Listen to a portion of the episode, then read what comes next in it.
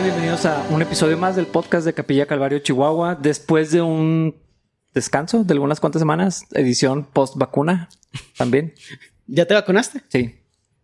Nosotros ni, ni siquiera nos hemos inscrito. Nos dijeron que no te pena, entonces yo sí de que, ah, nada más voy a ir. Digo que tengo 40 ya. ¿No es cierto? me entiendo. en pu- me, me- me han comentado varias personas que mucha gente no está yendo a vacunarse y que te reciben aunque no tengas la edad. En algunos, creo que en algunos casos sí. No tengo tanta prisa yo como para... O sea, pues cuando me toque me la... Ujú. Sí. O sea, podrías ir y tal vez te la ponen, pero si vas cuando te corresponde, te la ponen igual, no van a revisar tu IFE, no revisan nada. No me, han da- no me ha dado, es lo que me sorprende y a mucha gente a nuestro alrededor le ha dado. A nosotros tampoco. Inmunidad santa. Sí, yo se lo adjudico al poder de santidad. Así crea una aura poderosa a nuestro alrededor. Estoy esperando a que Dios me mate. Es broma, es broma, obviamente. ¿Qué es peor? ¿Que la gente crea que estoy diciendo eso y le ofenda? ¿O que lo crea y diga gloria a Dios? ¿Qué sería peor? ¿Sí me la- sí, sí, probablemente la segunda. Sí, ¿verdad? O sea, que, le adju- que me adjudiquen así un poder sobrenatural. Sí. Yo, creo- yo creo que en ciertos círculos podrías decirlo así con, con tantita más seguridad y, y ya. ¿Más seguridad o acento sudamericano? Ah, es lo que quise decir. regresamos con todo, oye, regresamos así, Mira- inmediatamente así, Traes un traje, tirando traes un traje súper ancho. De repente, ¿por qué tus pantalones se hicieron tan anchos de- y de vestir? con fuego. Abajo, claro que sí. Sí. Qué extraño, qué extraño. Todo esto de la pandemia, siento que muchas personas les está dando la oportunidad de acercarse a comunidades cristianas que no sabían eran posibles. O sea, analizar la Biblia como tal, Mm. por todo el acceso que tenemos ahora a iglesias sanas produciendo cosas que pueden ver todos. Sí. Pero también siento que algunas personas los están cayendo, hace- haciendo caer en extremos todavía más intensos. Sí, definitivamente. No, no, no queremos ent- adentrarnos en eso, pero sí, sí. Algunos. ¿No queremos? Algunos, algunos están siendo más abusados en Sí. esta pandemia. Algunos Y- pastores más abusivos. Y, y creo que otros, en medio de la pandemia, no sé exactamente cómo, cómo funcionó eso, pero fue el liberador, el trigger, ¿Gatillo? gatillo. Sí. Casi nunca decimos eso, pero sí. Sí, sí, sí. Eso, lo, lo que hizo que. O sea, yo, yo he visto que ha habido movimiento de gente, Sí. de cristianos sobre todo. Más, que, más que gente nueva, Sí. que probablemente sí. Cristianos eh, revisando a dónde irse, un poco cansados de ciertas cosas que ha- han vivido y modificando su, ah, su vida. Porque yo, yo creo que cambiar de iglesia no, no es solamente un, cambio de ubicación a donde, o sea, es un cambio de vida en muchos sentidos. Sí. Sí, especialmente si participas de la iglesia como se debe. Es un cambio fuerte, es una decisión importante. Sí. Y, y la doctrina termina impactando todo lo que haces en tu vida. Entonces, Qué, qué extraño, ¿no? O sea, parece que la doctrina no es tan importante porque parece ser la parte teórica y siempre pensamos en la parte como práctica. Y no nos damos cuenta a veces que si el fundamento no es sólido, la práctica es imposible que sea sana. sí, totalmente. Si crees las cosas incorrectas, tu vida es peor. Lo que piensas de Dios, lo que sabes de ti mismo, de acuerdo a la Biblia o no a la Biblia, sino si es la cultura, lo que crees del futuro, de la vida después de esta vida, eh, to- todo eso tiene impacto en, en- en las decisiones que tomas, en las prioridades que tienes. Pues sí, de la profecía del apocalipsis, si Cristo va a regresar ya y tienes Sí. que comprarte un búnker o algo así raro. Sí, definitivamente creo que Si la vacuna es la marca del diablo o la marca de la bestia. ya la, ya la tengo entonces. No es la marca del diablo, no he adorado al diablo ni lo voy a hacer. Pero es que es extraño, o sea, ah, es que no quiero decir que no quiero insultarnos tan rápidos. Acabamos de regresar, Sí, así que pero ya estoy enojado. Pero es muy, o sea, es muy extraño. Es como la vacuna es la marca de la bestia. Yo sé que tú has leído la parte en la Biblia donde dice cómo es lo de la marca de la bestia. O sea, no, no sé a qué adjudicárselo más que algo que rima con fe estupidez. ¿Sí me explico? O sea, esa ignorancia voluntaria de la Biblia cuando la tenemos traducida al español como en 40 versiones, no es cierto, más, o sea, hay más, hay más, de 50, hay más de 50. Y, más de 60, no sé. Y permitirte creer esas cosas. Si no quieres vacunarte, haz lo que quieras, dude, pero creer que la vacuna es la marca de la bestia.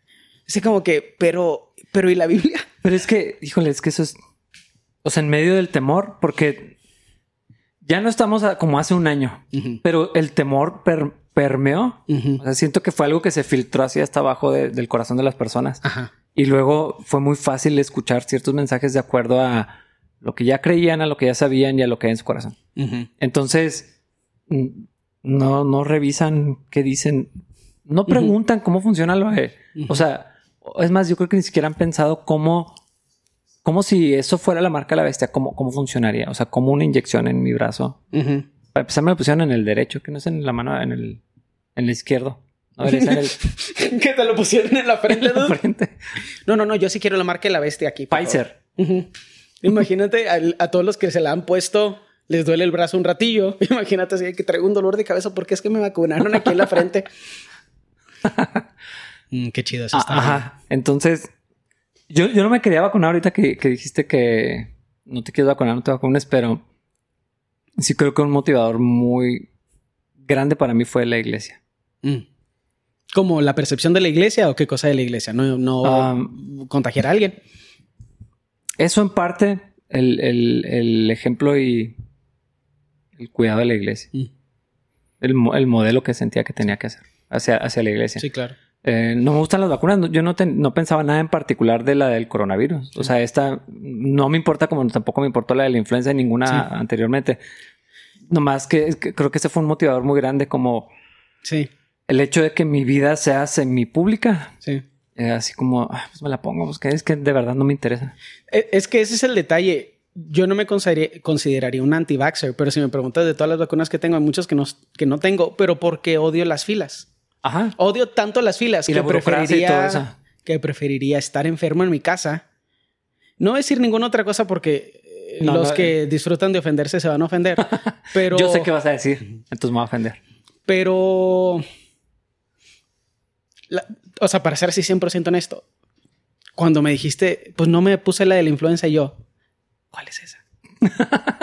Porque como que yo, y, hay una conversación interesante que no deberíamos de tener nosotros, pero me da mucha curiosidad que si es mejor eh, los anticuerpos de, de una enfermedad que recibiste mm.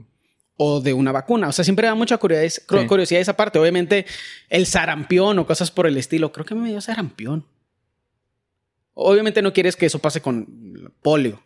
Pero me da mucha curiosidad, o sea, cómo, cómo reacciona tu cuerpo al desarrollar anticuerpos de una enfermedad que, te tuviste o de, pues no sé si se podría considerar el proceso de vacunación artificial, bla, bla, bla. O sea, no sé. Simplemente no he sentido el suficiente temor como para decir, ya me tengo que vacunar. Más bien digo, cuando me toque me vacuno. Sí, pues yo, ¿por qué? Soy viejo, ya lo hice, entonces. Pues ya te tocaba. Sí, sí, sí. Pero es, es extraño y creo que a veces también no nos retamos, no nos retamos emocionalmente a, decirnos, cómo vivo la vida y mis percepciones son congruentes con el fruto del Espíritu Santo. Porque hay gente que tiene tanto miedo que la neta, así en mi interior surge como un deseo de darles una cachetada, como sacudirlos y decir, dude, amor, gozo, paz, paciencia, benignidad, bondad, fe, mansedumbre y templanza, ese miedo, ese miedo que tienes va en contra del fruto del Espíritu Santo. Ponte a orar. Pero precisamente como mi consejo con personas, porque he hablado, no he hablado de esto en el púlpito, pero lo he hablado con mucha gente de la iglesia, si se deberían de vacunar, qué pienso de la vacuna y todo esto, ¿no? Y creo que Romanos 14 es el estándar para, para todo este asunto. Pero si yo le estoy diciendo a la gente, no tiene razón para tener temor, no te la quieres poner, no te la pongas, pero que no sea ni por miedo, ni por coerción eh, y cosas así. Entonces me, me vi como obligado a ser congruente. Sí. decir, ¿por qué no me la voy a poner? Ah, pues me la pongo y entonces puedo decir, ya me la puse. No, ponérsela por flojera está mal. Ah, tal vez. No sé. Es que la flojera no es una motivación santa, ¿eh? Ah, exactamente. Pero digo, va a estar en el carro, le prendes al aire, no es tanto tiempo, no es doloroso. Eh, sí, sí. O sea, sí me la voy a, sí me la voy a poner, Sí. pero no quiero. Hasta hace como un año no tenía cuenta de banco porque la idea de ir a un banco y hacer fila Sí, sí, sí. así me parecía inaceptable. Ya sé qué puedes hacer. Fernie maneja, Eso no va a pasar. te pones a hacer tus clases Bueno, en ese caso y tal vez estás podría pasar. ocupado haciendo algo en el teléfono y de repente, ah, sí, nomás bajas el vidrio y... Es que si esa fuera una opción, no, o sea, ni siquiera pensaré al respecto, pero Fernie odia manejar. Entonces yo voy a tener que manejar. Y sacrificarme por mi esposa. Están pensando lo mismo que yo, yo lo voy a tener que llevar a Uh, no había pensado en esa opción, gloria a Dios. Tú te pones la segunda, yo me pongo la primera. Amén y amén. Voy a llevar a vacunar a David y a Fernie. Que nos lleven los gallardos. ¿Mm? A Dani le gusta A manejar. Dani le gusta manejar. Le compras un Monster, unas semillas de girasol. Chuggy. ¿Has escuchado eso, por cierto, Chuggy? No, que es Chucky. Al parecer es algo que somos los millennials. ¿En serio? Es como naco, supongo. No, no la oído. Sí. Es algo, es bueno que no sepas porque implica que eres un adulto digno de respeto. y que yo sepa qué es implica que no lo soy. Sé muchas cosas que no me hacen nada digno de respeto. No soy digno de respeto. Esta playera es Chuggy. Bueno, esta, ¿qué es, Camis? ¿En serio? Ajá. Creo que todo es Chuggy. Eh, no sé. No importa. Urban Dictionary. Ahorita lo busco. Teníamos mucho tiempo sin hacer podcast. Creo que por eso estamos tan, Tan salidos de tema. Sí. Les tengo noticias. Vamos a. Iba a decir estudiar otra vez. Vamos a estar basándonos en el libro, en la carta a los Efesios. Conversando alrededor. Conversando alrededor. Sí, es una buena manera de decirlo. Eh, nos tomamos un tiempo para diferentes, por diferentes causas. No fue flojera de no hacer el podcast. o Había diferentes razones que estaban de fondo. ¿No fue flojera? Um, bueno, no. Bueno, a mí no me da flojera. ¿Estaba flojera? Pasaron varias cosas. Sí. Ninguna tragedia, o sea, nada malo. Ajá. Eh, y, y la iglesia está en, en una fase de... ay, ¿cu- cu- ¿Cómo decirlo? Es que todo suena cursi. Reconstrucción. Suena un poco cursi. ¿Pero qué, a qué te refieres? Pues que eh, todo está como regresando apenas Sí, y hay sí, varias sí, cosas que están en... Hay otras cosas que necesitan tu atención. Sí, entonces, bueno, fueron varios de los factores, eh, entre otros, repensar lo que estamos haciendo con el podcast. Sí. pero no, no era, no sé cuántas semanas pasaron que no lo hicimos. Es extraño, realmente no sabemos a ciencia cierta qué hacer con esto. O sea, nada más venimos y platicamos alrededor de un capítulo y no sabemos si está funcionando o no. Para bendecirlos. Con todo nuestro corazón. Eso Sí, tal vez si tienen opiniones, díganselas al pastor. O a David. Si no tienen su número, escríbanme, yo se los paso.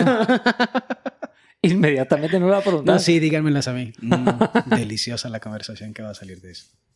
Nah, como que ya no les voy a decir nada. No, nunca le digo nada a nadie. ¿A nadie? Estoy pensando en dos personas con menos. bueno, nunca, a menos de que me vean la necesidad de decir, ok, no, esto está mal. Cachetadas verbales. Sí. Intento no, no hacerlo. Ah, no. Especialmente porque si hay orgullo detrás de eso, me da pena después. O sea, no puedo dormir por una semana así de que, ah, ¿por qué dije eso? Mm. O sea, ¿por qué me defendí cuando nada más debía haber recibido el trancazo y ya? No, pero hay gente con la que tienes la confianza, entonces le puedes decir. Ah, sí, sí, A eso a, lo me- mejor eso es otra refería, a eso cosa. me Sí, sí, sí. refería. No, pero hay otras situaciones también donde... Nah, y no dices nada. No, yo sé que no. pero quiero. Quisiéramos, todos quisiéramos dominio propio. Amén. Amén, amén. Voy a empezar a leer en capítulo 1 de la carta a los Efesios. Dice, yo Pablo, elegido por la voluntad de Dios para ser apóstol de Cristo Jesús, escribo esta carta al pueblo santo de Dios en Éfeso, fieles seguidores de Cristo Jesús. Que Dios nuestro Padre y el Señor Jesucristo les den gracia y paz. Toda la alabanza sea para Dios, el Padre de nuestro Señor Jesucristo, quien nos ha bendecido con toda clase de bendiciones espirituales en los lugares celestiales, porque estamos unidos a Cristo. Incluso antes de haber hecho el mundo, Dios nos amó y nos eligió en Cristo para que seamos santos e intachables a sus ojos. Dios decidió de antemano adoptarnos como miembros de su familia al acercarnos a sí mismo por medio de Jesucristo. Eso es precisamente lo que Él quería hacer y le dio gran gusto hacerlo. De manera que alabamos a Dios por la abundante gracia que derramó sobre nosotros los que pertenecemos a su Hijo amado. Dios es tan rico en gracia y bondad que compró nuestra libertad con la sangre de su Hijo y perdonó nuestros pecados. Él desbordó su bondad sobre nosotros junto con toda la sabiduría y el entendimiento. Ahora Dios nos ha dado a conocer su misterioso plan acerca de Cristo, un plan ideado para cumplir el buen propósito de Dios. Y el plan es el siguiente. A su debido tiempo, Dios reunirá todas las cosas y las pondrá bajo la autoridad de Cristo, todas las cosas que están en el cielo y también las que están en la tierra. Es más, Dado que estamos unidos a Cristo, hemos recibido una herencia de parte de Dios porque Él nos eligió de antemano y hace que todas las cosas resulten de acuerdo con su plan.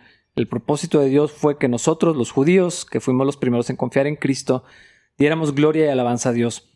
Ahora ustedes, los gentiles, también han oído la verdad, la buena noticia de que Dios los salva. Además, cuando creyeron en Cristo, Dios los identificó como suyos al darles el Espíritu Santo, el cual había prometido tiempo atrás. El Espíritu es la garantía que tenemos de parte de Dios de que nos dará la herencia que nos prometió y de que nos ha comprado para que seamos su pueblo. Dios hizo todo esto para que nosotros le diéramos gloria y alabanza. Hay bastante temas muy densos aquí, muy, muy densos. Pero creo que tal vez en este modelo que estamos intentando desarrollar, no, no nos vamos a poder adentrar en todos, pero... Sí, esto podrían ser varios sermones Nada más en esta sección que leímos ahorita. Pero como alguien que, por ejemplo, ahorita está coordinando la alabanza, el, tercer versículo a mí se me hace importante. toda la alabanza. O sea, esa frase en particular. Y, o sea, y obviamente después da el razonamiento detrás del por qué. Pero esta frase, toda la alabanza sea para Dios el Padre de nuestro Señor Jesucristo se me hace bien importante porque tenemos una cultura extraña, los cristianos, de, en primer lugar, no identificar correctamente qué es alabar. Mm.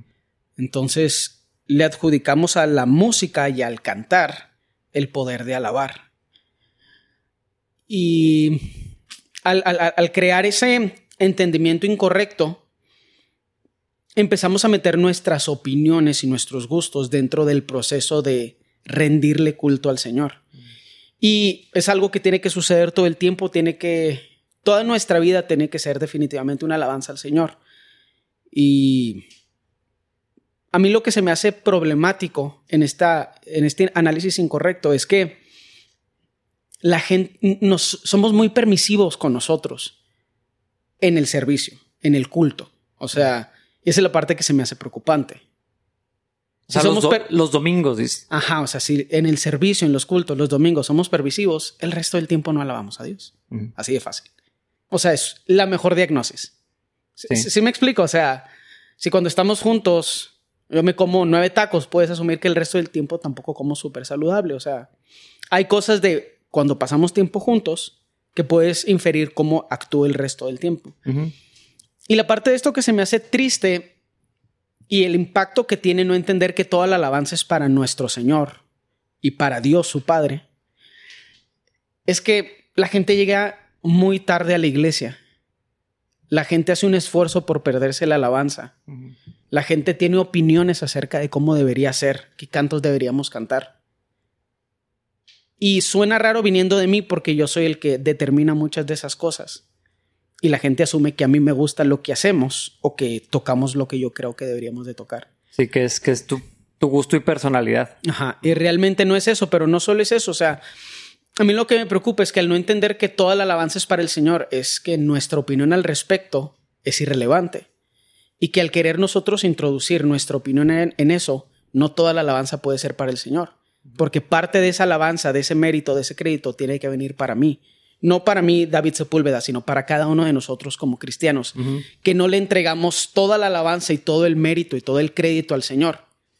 Y no me gustaría que nos engañáramos y no me gustaría que empezáramos a pensar, o sea, nos hiciéramos de argumentos de cómo estoy yo en lo equivocado, porque se puede platicar al respecto, pero creo que la diagnosis es correcta. Estamos tan ensimismados que la idea de humillarnos un poquito cantando juntos los domingos nos parece inaceptable.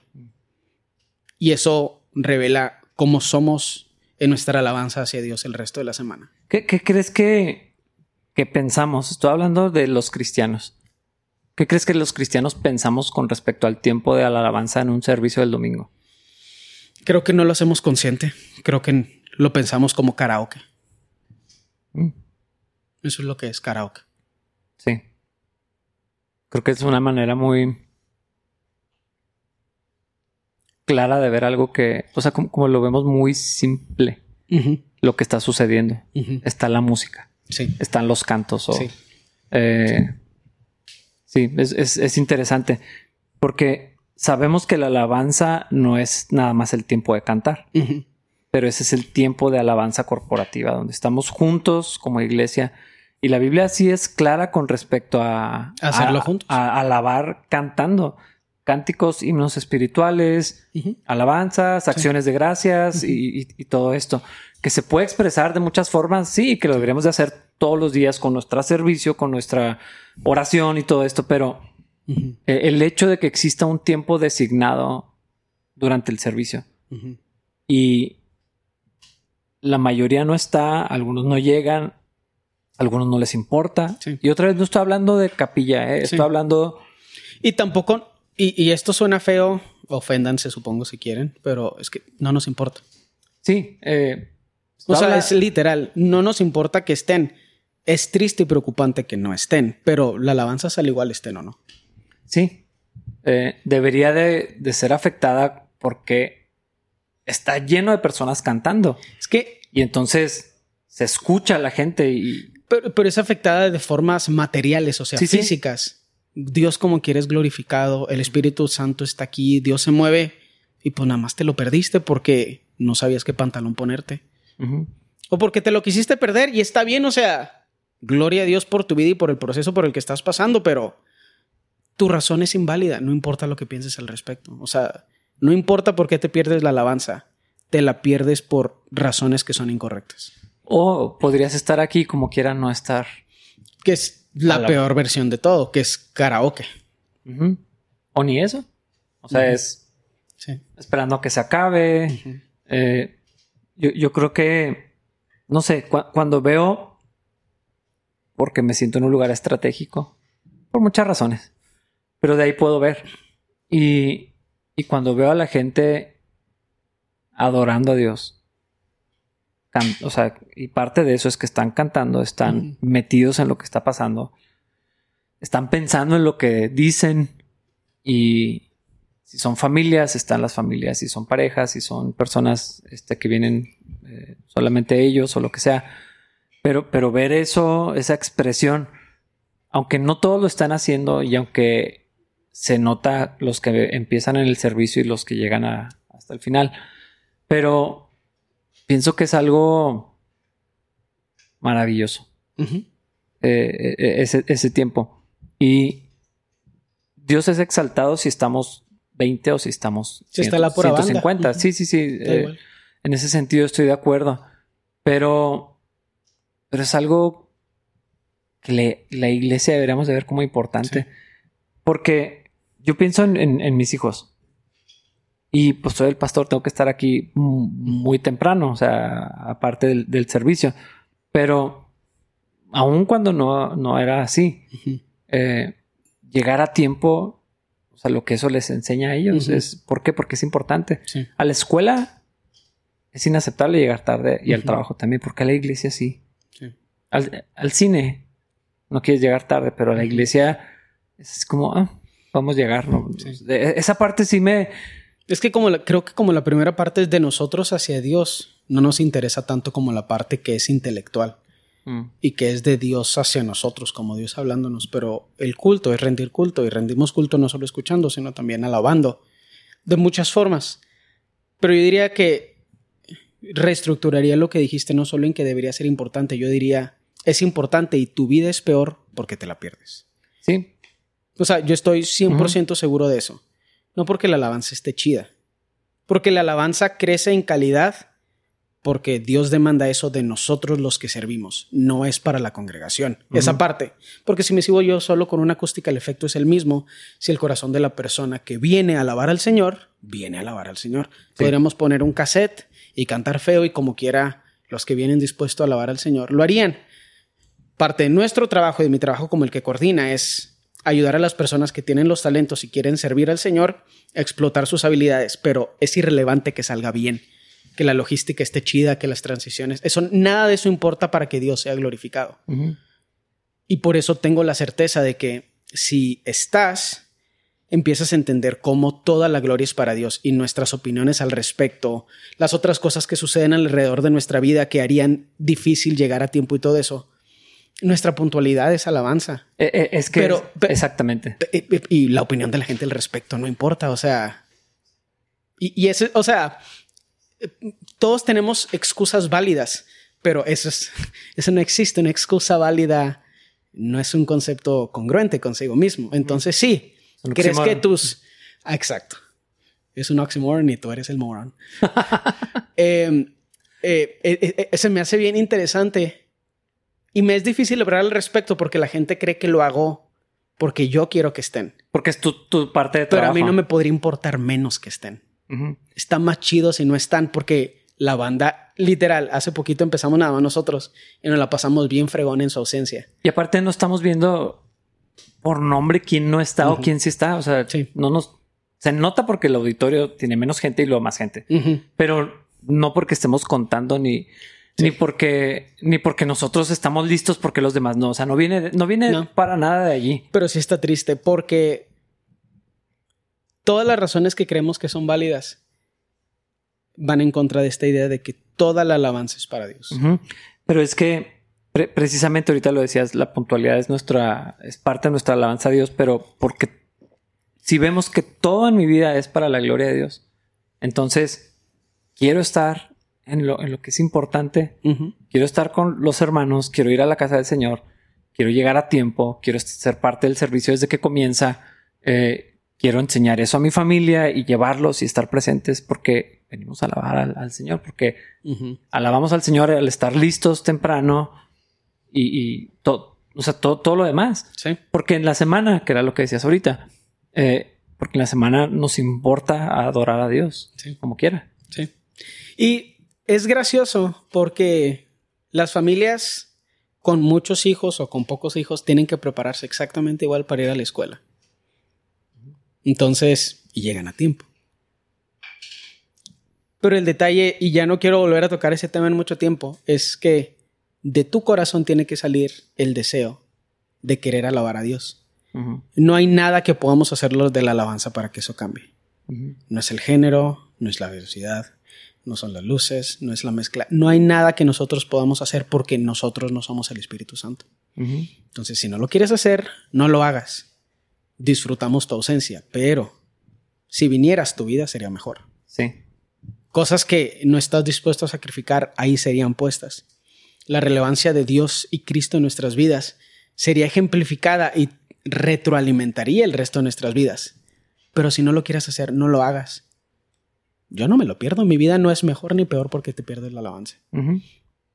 Pero está triste ese hueco de nosotros sacrificarle algo al Señor y nada más venir para recibir porque eso es, el mejor diagnóstico, es la mejor forma de diagnosticar cómo es el resto de tu día. Si no lo puedes hacer el día del Señor, no lo haces ningún otro día. Y nos podemos mentir al respecto, pero también podemos no hacerlo. Y es que los domingos, no sé si es la mejor manera de decirlo, pero es como la cereza del, pastel. Eh, es el pico de la semana en un, en un sentido y, pero de, lo que dices de, algo que ya sucede en la semana donde ya estás en, comunión con Dios, donde estás pensando en las cosas de Dios. La iglesia es importante para ti porque son las ovejas de Cristo. Entonces, el domingo es, es, un día de... Que apartas. E, exactamente. O sea, y lo apartas con levantarte, ni, o sea, ni siquiera es más temprano que entre semana. O sea, empieza a las diez y media. o a las doce y media. O a las doce y media. Y, ¿Sabes qué es lo que espero que no me, o sea, espero que nadie crea que estoy acusando a alguien en particular. No me digan sus razones por las que llega tarde, porque es neta, sé que suena feo, no se me ocurre otra mejor forma de decirlo. A mí no me importa. A mí no me ofende que llegue tarde la gente, porque a mí nadie me debería de rendir culto. Yo soy un, un monstruo, una basura. Si me rindieran culto, estarían adorando a alguien que no merece ser alabado. A mí no me ofende. A los que están al que están ofendiendo es a nuestro Señor. Mm. Háganlo, no lo hagan. Como tú dices, a mí me pueden dar un montón de excusas y yo les puedo decir que sí, pero no sé si eso va a funcionar frente a la presencia del Señor. Entonces nada más es una observación. Ajá. No es un juicio. Haz lo que quieras, dude. Pero podemos ver que yo mido unos 70 y que tú no estás dispuesto a rendir algo de tu domingo para el Señor. Y ya, eso es una observación. ¿Qué significa acerca de tu salvación? De eso es entre tú y Dios. Sí, por, porque pasó, porque, porque sería válido, ¿no? Ujú. Hazlo, no lo hagas. Sí. Es más, ni, ni queremos saber por qué, Sí. por qué está sucediendo o no Sí, está sí, a mí me preocupa que la gente me, me quiera dar sus razones. No, o sea, vámonos un café y platicamos de otra cosa, pero ven o no vengas temprano. Es, es el que- problema está en el corazón. Yo no puedo hacer nada al respecto. Porque es lo mismo con por qué sirves o no en la iglesia. Ujú. ¿Por qué das o no diezmo? Ajá, claro. O por qué no das nada o das una limosna o das Sí. lo, lo que sea. Sí, sí, sí.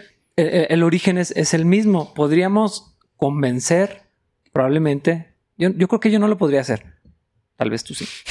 Yo, yo, yo no creo que pudiera convencer a la gente, pero pudiéramos hacer un esfuerzo por convencer a la gente en dar Sí. cierta cantidad. Eh, pero yo sé que eso no quiere el Señor. No. O sea, yo sé que la meta de Cristo no es que toda la gente de capilla del diezmo. No, eso no es lo que quiere. Sí. Ni que todos estén en un ministerio de, de la iglesia y otro fuera. O sea, definitivamente no. Ni que todos lleguen a tiempo y están checando con un reloj a ver. Eh, y, eh, el Señor quiere nuestro corazón. O sea, Sí. y Y que nuestras acciones sean nada más congruentes y consecuenciales a que Él tiene nuestro corazón. todo va a seguir, aún la cartera, el tiempo, el- el- el- la disciplina, eh, El respeto a la obediencia. todo, todo lo demás, eh, la sujeción a la autoridad en la casa, todo, o sea, a donde va el corazón, exactamente todo lo más lo va a seguir. No creo que haya un área que se quede fuera. Sí. Algunas se tardan más porque somos necios y somos cabezaduras Ujú. Y, y dejamos esos cuartitos así de tiliches, ¿no? Que, no, que Sí. no queremos que se abran. Pero eventualmente todas las áreas de nuestra vida van siguiendo a, a donde va el corazón. Ajá. Y entonces no es que, que- queremos convencer a nadie de que llegue temprano. ¿Para qué los queremos de mala gana? Ajá. O, o quejándose porque no alcanzaron a pintarse uñas o, o hacer el desayuno o, lo que o lavar el carro, no sé, lo que sea. Ah, no es la meta y estoy seguro que no es lo que Dios quiere, pero si nuestro corazón es del Señor, nuestra familia y todo lo demás va, va a terminar cayendo en- en ese lugar. Podría tal vez el concepto de no lo des por tristeza o con, con tristeza o por necesidad yo podría cada, vez, aplicar. yo cada vez más pienso que, aunque está hablando de finanzas eh, eh, específicamente, creo que es una manera de expresar todo lo que le damos a Dios. Todo nuestro sacrificio o no sacrificio. Sí, toda nuestra adoración a Dios, todo lo que le damos a Dios es, tiene que ser con alegría. Dios ama al dador alegre. Y si le damos de nuestro tiempo es con alegría o, o mejor no. Ujú. Sí. Eh, de, de todas maneras, confiamos que Dios, y lo, lo ha hecho por 13 años. ¿Cuántos tiene capilla? Ya no sé cuántos tiene. No sé. Perdón, 13 años o alguna cosa así. Eh, o sea, Dios nos ha sostenido. Entonces, si no quieren dar, den. Ajá. Si no quieren involucrarse, Ujú. eh, está bien. O Sí, sea, si no podemos pagar la renta, sigue la iglesia en otro lugar. sí, si no hay voluntarios para niños, no hay ministerio de niños. Ajá. Igual con los jóvenes. O sea, Ujú. es exactamente lo mismo. Sí. Dios va a suplir lo que Dios quiera suplir, pero quien sufre, como lo decías ahorita, es la persona. Sí.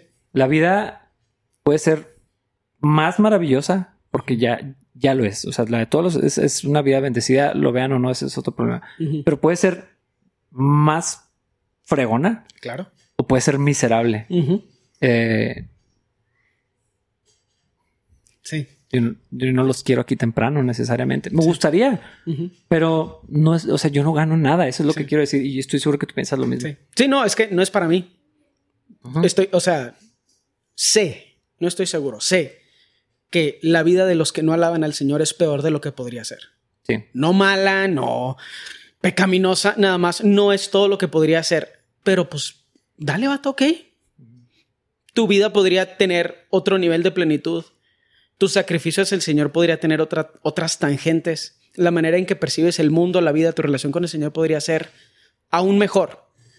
¿Eso te descalifica de alguna forma? ¿Te hace.? No, es. Sí. O sea, va- vas, a ir, a- vas a ir al cielo. Allá nos vamos a ver y. y, vas a alabar al Señor y va a ser raro porque no lo hiciste mientras estabas en la tierra.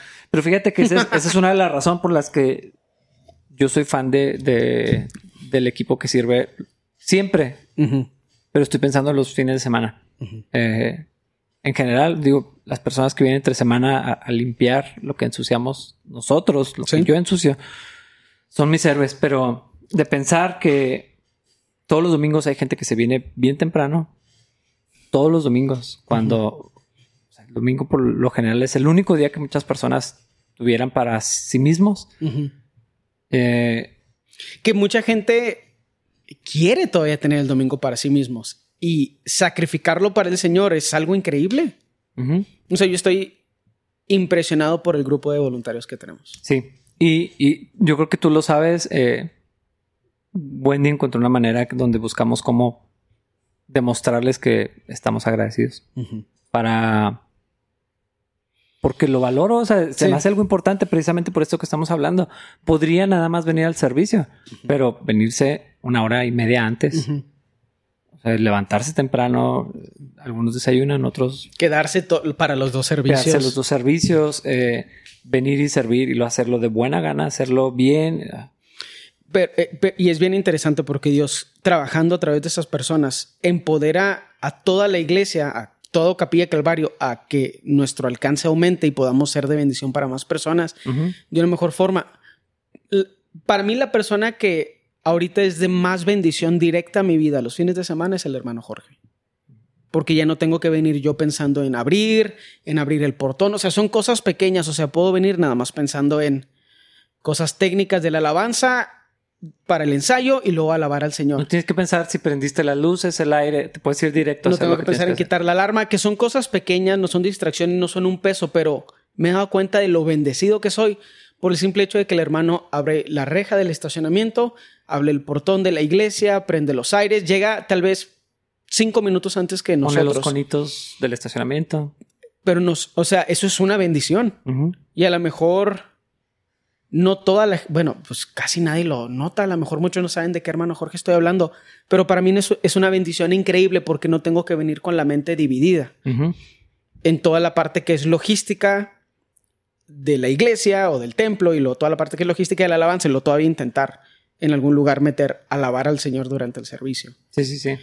Eh, ha sido una bendición increíble, pero así, así se ve cuando toda la alabanza es para nuestro Señor y para nuestro Padre. Así se ve. No solo se ve durante los 15 minutos que cantamos en la iglesia. Y ni en esos 15 minutos se puede ver, si la iglesia no puede ser prioridad ni durante la hora 15 que dura el servicio, eso nos, es una observación muy fácil de ver que tiene implicaciones acerca de todo lo demás.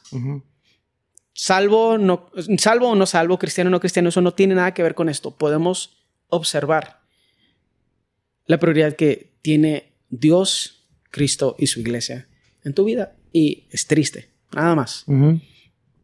Ni bueno ni malo, triste. Porque tu vida no es lo que podría ser. Y, sobre todo cuando lo vemos a la luz de todo lo que leímos, a continuación dice, toda la alabanza sea para Dios. Y lo empieza a describir. ¿Quién ¿Por qué? ¿Quién y por qué? Todo lo que ha hecho. Sí.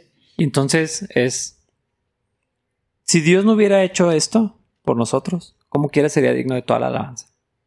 Pero aparte, todo esto que nos ha dado, todas las riquezas, la identidad que tenemos, yo creo que, yo creo que si yo tuviera un argumento bíblico o, alguien me pidiera un argumento bíblico en contra de hablar de la autoestima, sería Efesios 1. No necesito amarme, aquí, aquí, está. Esto es lo que necesito. Esto es lo que Dios dice que soy, esto es lo que Dios ha hecho por mí o sea, ¿qué, hay que agregarle a eso? ¿Cuál percepción de mí mismo? Nada más necesitas creer esto. exactamente. Esto es lo que Dios dice que soy. Esto es lo que Dios ha hecho por mí. Esto es lo que Cristo logró para mí. Y entonces soy unido a Cristo, soy adoptado, el Espíritu Santo en mí. Escogido desde el inicio de los tiempos. Todo eso, eh, o sea, ¿cómo sea? El, signito de más que. Mm, sí, claro. bueno, para ustedes sería así. Eh, más que, o sea, autoestima. Sí. Entonces, amor propio y todo eso, pues... Sí. Sí, es que autoestima y amor propio es lo que yo pienso de mí. pero si tengo baja autoestima porque habría de valorar mi opinión acerca de nada, incluido yo. Pero ¿qué tal si escuchamos lo que el creador de todas las cosas piensa de mí? Y entonces, esto es increíble. Y esto es lo que nos lleva precisamente a adorar al Señor. Entonces creo que nuestra falta de gratitud, de adoración, de compromiso, de obediencia, de todo lo demás, viene porque no olvidamos esto o no sabemos esto. Pero cuando lo recordamos todo el tiempo y lo volvemos a leer y, y, vivimos lo que la Biblia aquí acabamos de leer, que dice, entonces podemos levantar el nombre del Señor y entonces pensar en, quiero estar en la iglesia. Cuando empiece el servicio, quiero estar ahí, quiero llevar a mi familia y quiero que estemos presentes. Quiero ver a los hermanos, quiero tener chance de saludar al hermano Jorge que está ahí en la puerta. Sí. Y diría David, mejor, no yo. Ah, el, el, otro bueno. El bueno. Mejor es un día en tus atrios que mil fuera de ellos. O sea, creeríamos esa parte. Ajá. Yo me alegré con los que me decían a la casa del Señor iremos. Porque nos, vemos el domingo. Es exactamente eso. Vamos a ir a la casa del Señor. Y, qué, fregón. O sea, es, es un momento solemne, tal vez sería una palabra. Digo, pero no triste. O sea, solemne y alegre. Sí, sí, sí. Es regocijo es la, es la palabra para la iglesia. Mirad cuán bueno y cuán delicioso es habitar los hermanos juntos. Delicioso, eso es bien gracioso, delicioso. Sí, yo, cuando escucho esa palabra, tú me la arruinaste, pienso en ti saboreándote unas costillas imaginarias o alguna cosa así. Sí, sí, sí, siempre decía eso. Pero es que somos muy permisivos con nosotros y eso es algo de lo que Santiago nos va a hablar conforme vayamos desdoblando las verdades de, de aquí de Santiago juntos. Pero creo que esa es la primera parte y a mí se me hace bien importante y es una sola frase y, hemos hablado de eso como por 25 mm. minutos, porque o toda la alabanza es para Dios o le estamos alabando mal. Es... Se me hace que es un reflejo de no entender quién es Él, quiénes somos nosotros, lo que ha hecho, lo que quiere hacer el rol de la comunidad en nuestras vidas, la manera en que Dios nos transforma poco a poco a la imagen de Cristo. O sea, se me hace una, un cristianismo triste, para no decir mediocre. O sea, así que como que nuestra vida en Cristo es mucho mejor, pero la Biblia como estándar nos reta a dejar nuestra carne a un lado, o sea, de ya no revivir al hombre que, o sea, ¿para qué revivir al hombre viejo? ¿Para qué permitirle vivir en nosotros cuando podemos caminar como, Cristo quiere que lo hagamos con el poder que Él nos ha dado para resistir el pecado, nuestro egoísmo, nuestro egocentrismo? sí se me hace triste saberlo, lo, veo a la gente con compasión y se me hace triste saber que Dios no es una prioridad en su vida, ni siquiera los domingos. Se me hace triste, o sea, se me hace así como que, tu vida podría estar mucho más chida de lo que es y no importa qué tan chida esté. Sí. O qué tan fea esté. Y es que yo creo que los parámetros para medir en qué sentido está chida, la vida de alguien, eh, obviamente estamos hablando desde la plenitud del cristianismo bíblico. Sí. Porque probablemente hay muchas personas que dirían mi vida está infregona. Pero basada en qué o, bajo qué parámetros o cuál estándar. Yo creo que la mayoría de la gente cuando está sola sin Cristo no, no piensa eso. Mm. Yo, o sea, somos la generación más deprimida de la historia. Y desde hace como ciento y algo de años tenemos estudios acerca de plenitud o percepción de plenitud personal. Entonces, decir que ahora sabemos más y que por eso estamos más tristes es en teoría incorrecto. Mm. O sea, no hay más diagnósticos de depresión, sí estamos más deprimidos ahora. O sea, la gente le adjudica de que no, los de, antes eran iguales, pero ahora sabemos qué es lo que estaba pasando. No, no es cierto. O sea, toda la ciencia dice que eso no es cierto. Entonces, la manera en que percibimos nuestra nuestra alegría es muy dependiente de factores externos. Y cuando eso es el caso, que es el caso de todas las personas que no están en Cristo, se den cuenta o no. O sea, eh, tampoco eso está abierto a discusión cuando estás solo sabes que no es cierto. Se lo puedes decir a quien sea, puedes argumentar a tu favor, pero cuando estás solo, sabes que no es cierto. Mm. Y esa es la parte que, insisto, esa es la parte que es triste, porque sí, veo la máscara y bla, bla, bla, y todos nos reímos, y ajaja, ah, qué chido. Pero hay algo, o sea, hay, hay un discernimiento que empiezas a ver cómo la gente es cuando está sola y dices, vato, estás bien incompleto y me da, o sea, pues no te va a venir a hacer sentir triste, pero es obvio, o sea, es, sí es bastante obvio. Y viajamos y nos tomamos fotos para esconder eso, pero... Es- esa no es la Pues realidad. engañamos a gente que no pone atención, pero cuando alguien te ama y pone atención, dices, dude, o sea, pues a lo mejor te estás engañando a ti, a los que te siguen en Instagram, pero a la gente que te ama, no. o quieres creer Ajá. eso que estás Probablemente. Ajá. proyectando. Entonces- ¿Te quieres convencer? Yo creo que nadie cree que su vida es chida cuando no están en Cristo, cuando Cristo no es una prioridad. Mm. Actúan como si lo fuera porque están aspirando a eso. Pero te vas a un viaje muy chido y tienes miedo de regresar. O dices cosas como de regreso a la normalidad, que es la frase más deprimente de la historia. Porque no importa qué tan chidos estén tus viajes y tus vacaciones, se acaban. Y si tu normalidad es algo que te causa decir eso, tu, chi- tu vida no está chida, no importa lo que pienses. Y la solución para eso no es otras vacaciones, no es terapia, es Cristo. No vas a encontrar la solución en ningún otro lugar, pero inténtalo. No formes parte de la comunidad, no leas la Biblia, no ores. O sea, es así que pues dale duda, o sea, pero hay plenitud en esto.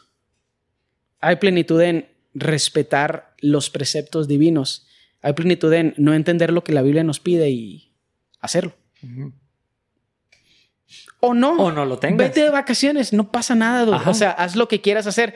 Y no estoy diciendo que no se vayan de vacaciones. El punto es que te llevas a la persona que no te cae bien contigo, tú. Y de esa no te puedes escapar. y luego tienes que regresar. A mí, neta, dude, cuando escucho a alguien decir eso, me da un chorro de tristeza.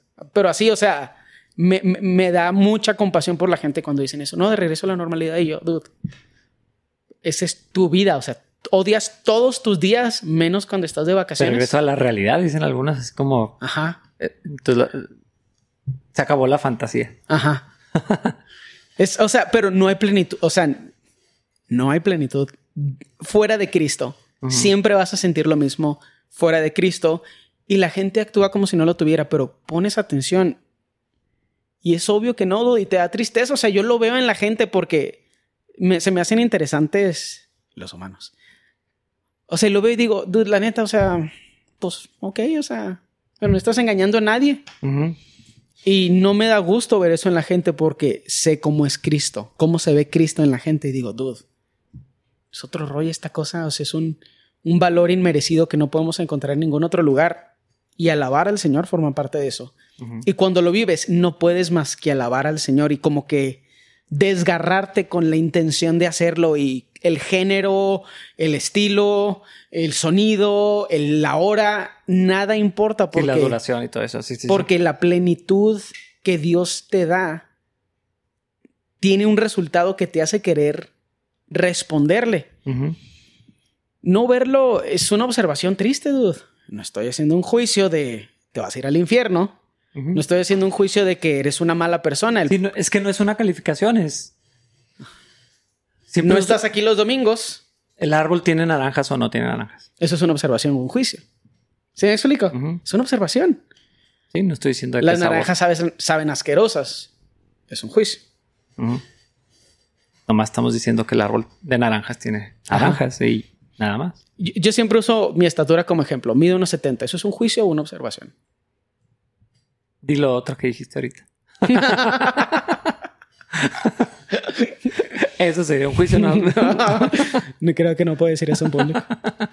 Se me hace que ya has dicho algo parecido, pero Sí, no, no lo no lo vuelvas a decir.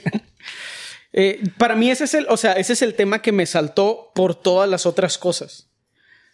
No sé, o sea, creo que súper podemos dar ese tema por visto, pero Sí. hay otros temas muy complejos aquí. Am, tal vez no nos va a alcanzar mucho el tiempo, pero tal Oye. vez eso es bueno. No, yo creo que ya luego los hablamos o, o no, ¿verdad? Ya, ya es que a mí se me hace que nos quedan como 10 minutos y creo que sería bueno Cinco en realidad. no extendernos en hablar de esto. Las implicaciones del versículo 4 y el 5. Porque si nos extendemos, vamos a entrar en un, o sea, en el debate de los siglos. Mm. Pero nuestra creencia como individuos, pero también como capilla de Calvario, es que ese debate no importa. Y es esta lo que dice el 4 de incluso antes de haber hecho el mundo, Sí. Dios nos amó y nos eligió en Cristo para que seamos santos e intachables a sus ojos. Dios decidió de antemano adoptarnos como miembros de su familia al acercarnos a sí mismo por medio de Jesucristo. Eso es precisamente lo que él quería hacer y le dio gran gusto hacerlo. Que me gusta esa frase en particular. No todos lo dicen así. Eh, eso me, gusta en esta versión. Le dio gran gusto habernos elegido. ¿Qué significa le dio gran gusto haberse sacrificado en la cruz por nosotros? Eso es lo que significa. ¿Por qué Dios? Eh, o sea, yo sé que no es, una pregunta que deberíamos de hacerle a Dios, pero eso es lo que a mí me provoca así como que... O sea, yo, yo me conozco. Ni siquiera me baño todos los días. Así que, bueno, yo sí, pero... Eso es un juicio de una observación. sí está. Eh, por eso se me hace chido no dedicarle mucho tiempo. Sí, no, yo, creo que luego lo, lo, podíamos platicar, pero... Pero hay un tema ahí, o sea, desde la perspectiva de Capilla Calvario, desde la perspectiva tuya y mía como individuos, eso es un tema, o sea, la idea de la predestinación. Mm. yo, obviamente dentro del círculo cristiano, pero ya no me lo puedo tragar como un tema relevante. Es que, ¿qué dice aquí? Eso. Desde antes somos escogidos. Esto es la verdad. Y ya. O sea, extrapolarlo a unas implicaciones filosóficas a veces bien extrañas. Se me hace, para empezar, nunca llega a conclusión. Sí. Y a veces gente se molesta a mí me duele la cabeza después de hablar muchísimo de esto. Pero, ¿qué dice aquí? O sea, yo creo que es la pregunta que a la que yo. ¿Qué dice aquí? Que Dios nos predestinó, que le dio mucho gusto hacerlo y que nos escogió antes de que él. Ya, esto es todo lo que tengo que decir. Ahora, lo que habría que ser cuidadosos es a quién le está hablando, porque no podemos leerle este pasaje a no creyentes. O sea, no podemos citarle esto a alguien para predicarle a Cristo. Y Cristo te escogió. Más te vale que vayas a la iglesia. Espérate, o sea, yo no lo sé, ¿verdad? Pero, pero esto es, sigue siendo una fuente de, adoración, que es lo que estamos hablando, pero también de identidad. Bueno, es que todo este pasaje... Eh, sí, es nuestra identidad en Cristo como escogidos, como salvos, como... Sí, y entonces... Bendecidos. Si estás en un día muy miserable que pues todos lo tenemos, algunos más que otros y unos más tiempo que otros y otros más intenso que otros, pero en un día miserable o cuando haces las cosas mal o cuando arruinaste las cosas, tiraste la sopa, dañaste a alguien, ofendiste a alguien, regresar a este pasaje es una fuente así de seguridad de esto es lo que soy. Eh, aquí estoy. Esta es mi identidad en Cristo. Eh, o sea, y eso tiene que producir invariablemente adoración. Sí. O sea, no hay manera de escapar de, eso. Ah, la vida del cristiano, o sea, estamos hechos para adorar al Señor. Eh, ahora que, que, he estado repasando este, catecismo de, Westminster para, para, niños con, con así que, que eh, lo primerito, lo primero que viene es cuál es la meta principal o mayor del hombre. Y es para la gloria de Dios y gozar de él para siempre. Sí. Esa es la meta máxima del hombre vivimos para adorar a Dios, existimos para adorar a Dios, fuimos creados para adorar a Dios. No hay plenitud de ninguna otra cosa. E, exactamente. Y otra vez, no estoy diciendo para cantarle a Dios, pero, pero el domingo, que es el día del Señor, que es el día que podemos juntarnos y, no venir con esa mentalidad de, ah, para esto existo, para esto me hizo el Señor. Sabiendo todas las otras cosas que dice el pasaje. Sí, probablemente ese es el problema. No las sabemos, no las recordamos. No las creemos a lo mejor alguien puede citar Efesios 1 de memoria y no creer absolutamente nada. Pero, pero todo lo que dice aquí eh, tiene, o sea, el, único efecto correcto y verdadero debería ser adoración y gratitud. Y entonces, si tienes la oportunidad de irte de vacaciones y contemplar el mar, pues nomás vas a asombrarte y decir, hijo, Dios, ¿cómo haces estas cosas tan increíbles? Y vas a las montañas, es lo mismo, decir, Dios, ¿cómo, es posible que hagas estas cosas tan maravillosas? Y luego cuando regresas a tu trabajo, Gracias Dios por el trabajo y tengo trabajo, tengo mis amigos, tengo mi casa, voy a mi iglesia, todas esas cosas. O sea, la vida siempre es maravillosa. Entonces, sí. es exacto. La vida siempre es maravillosa, pero tú eres ingrato. Ah, no, no, tú, eres ingrato. Bueno, sí, yo también. Ese es el problema. Cuando, sí, bueno, cuando tú eres mi pastor, no te lo voy a decir así de que la. Con todo idea, así, de acusado. pero, pero, cuando pasa eso es porque olvido esto. Sí. Y, Dios en su gracia me, corrige y lo... sí le pido perdón. Dios, ¿por qué estoy pidiendo otra cosa? ¿Por qué estoy queriendo otra cosa? Gracias por lo que ya tengo y, y, de verdad, es más, Proverbios lo dice, mejor es un bocado seco y en paz que una, un banquete... de la otra parte, porque en realidad está pensando más en la primera parte. O sea, y, entonces cuando tienes frijoles para comer, es increíble.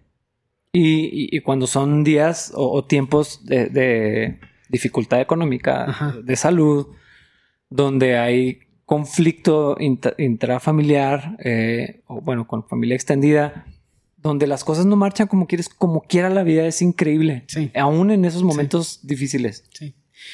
Y saber que la vida es increíble y que Dios es misericordioso y está lleno de amor, te hace reaccionar con esperanza y con fe en vez de hacer problemas pequeños enormes. Sí. Te hace echarle ganas a los frijoles y ves que otra cosa tienes en la alacena o en el refri porque Dios es bueno y porque tienes frijoles. Y a lo mejor también tienes tocino o jamón o chorizo o sal y pimienta, o sea, pero la gente, o sea, y esto yo lo viví en carne propia. La gente ingrata no puede hacer que una comida muy, muy básica sepa bien porque están enojados de tener que comérsela. Pero la gente ingrata puede tener lo que sea en la alacena y como que ya no lo va a disfrutar. Sí. Y creen que porque son frijoles y no ribeye, están enojados y el mundo es injusto. Lo que no se dan cuenta es que como ellos son el problema, el ribeye también no sabría rico. Porque no están agradecidos. Y es que es lo que decía Pablo. O sea, sé tener todo y comer una carne así deliciosa o no. Dudes que la neta, todo es delicioso. Y yo les digo, habiendo comido arroz por un mes y lentejas por otro mes. Literal. Arroz por un mes y lentejas por otro mes. No arroz y algo. No, o sea, solo... Pues porque me salió la comida ese mes como en 40 pesos. Comí un mes con 40 pesos. Porque no tenía ninguna otra opción. Yo me acuerdo. Y... Y gloria a Dios, vato. Amo el arroz. No lo odio.